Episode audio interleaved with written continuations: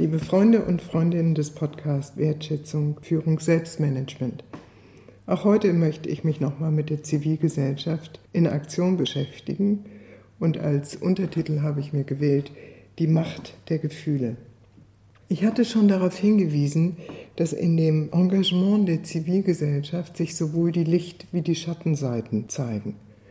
Wir erleben derzeit in der Flüchtlingsfrage eine beispiellose humanitäre Hilfe von vielen, aber wir erleben auch dramatische Schattenseiten, die uns auch ein Stück weit einen sehr dunklen Spiegel vorhalten. Und hier verweise ich natürlich insbesondere auf das, was sich rund um die Pegida-Demonstration zeigt, aber auch auf die unglaublichen Angriffe auf Flüchtlingsunterkünfte, die mit Brand und Beschädigungen einhergehen.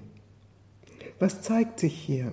Es zeigt sich die unglaubliche Macht der Gefühle in der Politik und im Handeln von Menschen.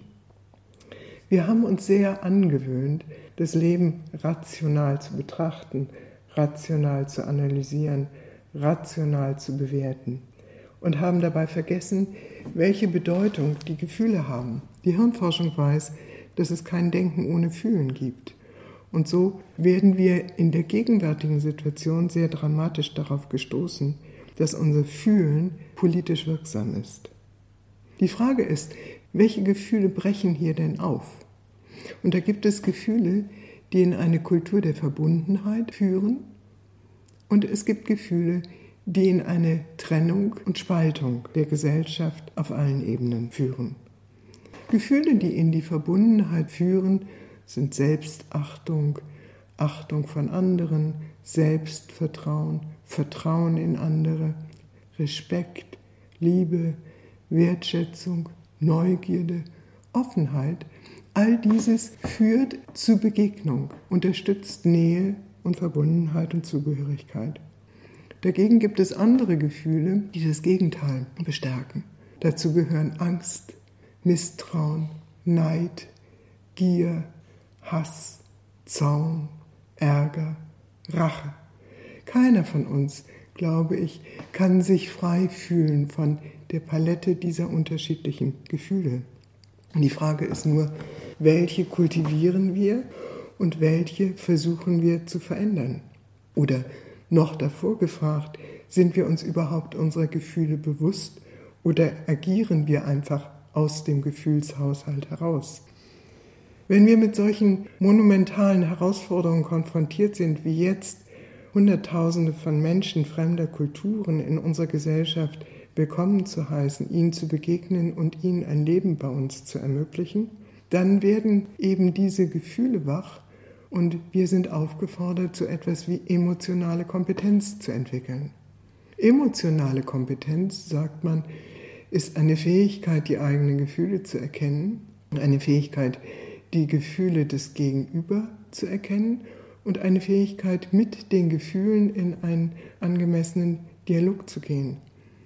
Aber was nützt es uns, wenn wir überschwemmt sind oder geprägt sind von Gefühlen der Angst, der Furcht, der Gier, des Neids, des Ärgers, des Zorns, des Unverständnisses oder was auch immer? Dann unterstützt es eben nicht das Zusammenleben.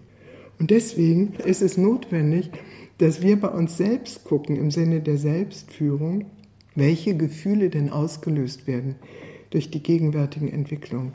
Dass wir mutig diese Gefühle, auch die schlechten und schwierigen, anschauen und einen Weg finden, sie zu verwandeln in Gefühle, die uns helfen, eine Kultur der Verbundenheit und der Zugehörigkeit und der Vielfalt in unserem Land zu unterstützen und zu befördern. Die Menschen, die in Angst und Unsicherheit verharren, weil sie den Eindruck haben, das Gefühl haben, dass sie den Boden unter den Füßen verlieren und überfremdet werden, das sind Menschen, denen wir nicht helfen können, wenn wir ihre Ängste nicht wahrnehmen. Auch da braucht es eine Kultur der Begegnung. Wer ängstlich ist, braucht das Wissen darum, dass die Ängste gehört werden. Und deswegen brauchen wir auch an den Stellen und in den Kreisen, in denen Unverständnis existiert, brauchen wir Begegnung und Gespräch. Und wer absolut nicht mehr zugänglich ist für solche Begegnungen, bei dem müssen wir uns unter Umständen gesellschaftlich gegen ihn oder sie schützen. Auch das haben wir gelernt in einer wehrhaften Demokratie. Also, mein Fazit aus den heutigen Überlegungen ist, wenn wir mit dieser Flüchtlingsbewegung angemessen umgehen wollen, müssen wir uns die Dimension unseres Fühlens bewusst machen und lernen, unsere eigenen Gefühle zu erkennen und da, wo sie einer Verbundenheit und einer Integration entgegenstellen, sie zu verwandeln. Und wir sind aufgerufen, die, die in Angst und Unsicherheit verharren, ihnen das Gespräch anzubieten, sodass sie mit ins Boot kommen. Meine Anregung? Schauen Sie einfach auf Ihre eigene Gefühlswelt. Gucken Sie sich an, welche Gefühle werden durch die gegenwärtigen Entwicklungen in Ihnen wach.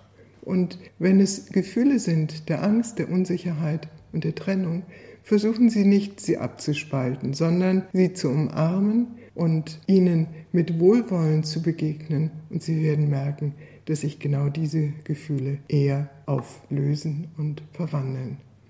Wir alle, jeder einzelne von uns, jede und jeder, wirken mit an der Bewältigung der gegenwärtigen Aufgabe. In diesem Sinne verabschiede ich mich von Ihnen für heute und wenn Sie mehr über unsere Arbeit wissen wollen, dann schauen Sie auf communio-führungskunst.de, Communio mit C und Doppel-M, Führungskunst mit UE. Dort finden Sie mehr über das, was uns beschäftigt. Vielen Dank für heute.